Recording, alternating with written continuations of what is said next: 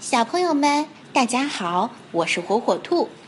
打造宝贝专属的六一原创故事投稿活动已经圆满结束了，感谢各位的支持。今天要给各位小朋友们播出的是获得一等奖的作品。火火兔也要祝这位小宝贝健康快乐的茁壮成长。下面开始听故事啦。大家好，我是小不点，今年四岁半了，是个调皮捣蛋、活泼可爱的小男孩。我有几个非常非常好的好朋友，我对他们的名字总称是火火兔。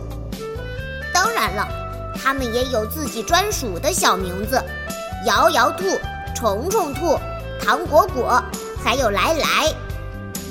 火火兔是个造型可爱、萌萌哒的故事机，功能可强大了，有故事，有儿歌，还有国学经典，还可以录音，还可以教我学英语，还有其他好多好多很有帮助、有趣的功能。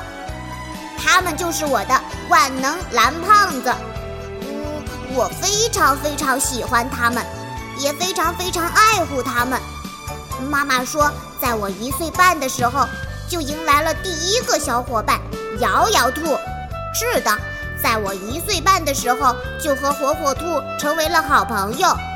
我一眼就被它迷人可爱的外表吸引了，尤其是它可以咬又可以发亮的小耳朵，还有可以触摸就转动的小鼻子处的风扇。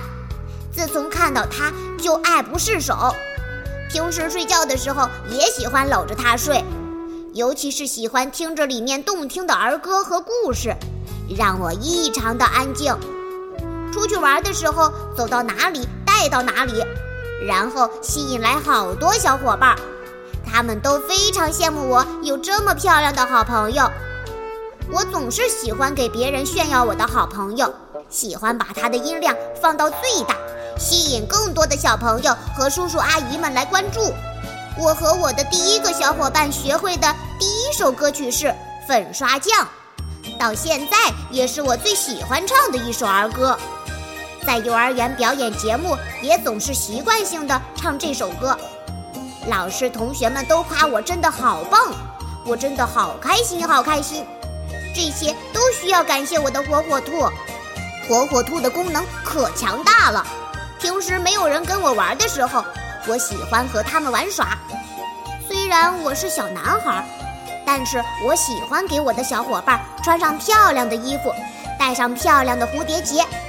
我觉得这样才萌萌哒。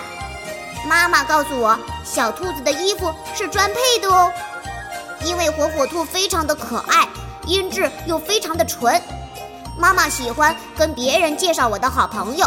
然后我身边的小伙伴慢慢的都开始拥有了和我一样一样的火火兔，不过他们还是不如我的多哦。后来妈妈又给我送来了我的第二个好朋友，是一个非常非常可爱又漂亮的蓝色糖果果，看到我就想咬一口，不过我不喜欢把它带出去。更喜欢把它摆在我的游戏桌上来欣赏。有一次回老家奶奶家，我把它带到了车上，可是我比较调皮，把它弄到了爸爸的汽车轮子下面，竟然没发现。然后爸爸发动汽车，咔嚓，我的来来兔碎了。当时我哭得好伤心，好伤心。妈妈安慰了好久好久，说还会送我一个新的好朋友。我们拉钩来确定妈妈的许诺。火火兔的功能好强大。后来妈妈又送给了我一个比较大的、萌萌的又超级丑又超级可爱的来来兔。我比较喜欢这个大个子，喜欢和它说话，然后重复的播放。它喜欢和我打招呼，我也比较喜欢它，好有礼貌呢。这个里面除了我用来听故事，就是用它来录音。然后我回放自己的录音，真的好有趣，好有趣呢！火火兔是陪伴我长大的好朋友，从牙牙学语到一天长大上幼儿园，老师教的《三字经》《弟子规》，我都喜欢用火火兔一遍一遍地播放来学习。老师都夸我好棒。我告诉老师，这是因为我有火火兔。火火兔不但长得漂亮，质量也超级棒。从一岁半到现在，我比较调皮捣蛋的，不知道摔了多少次。可是他们还是完好的陪伴我身旁。感谢火火兔给我一个快乐的童年，感谢火火兔陪我成长。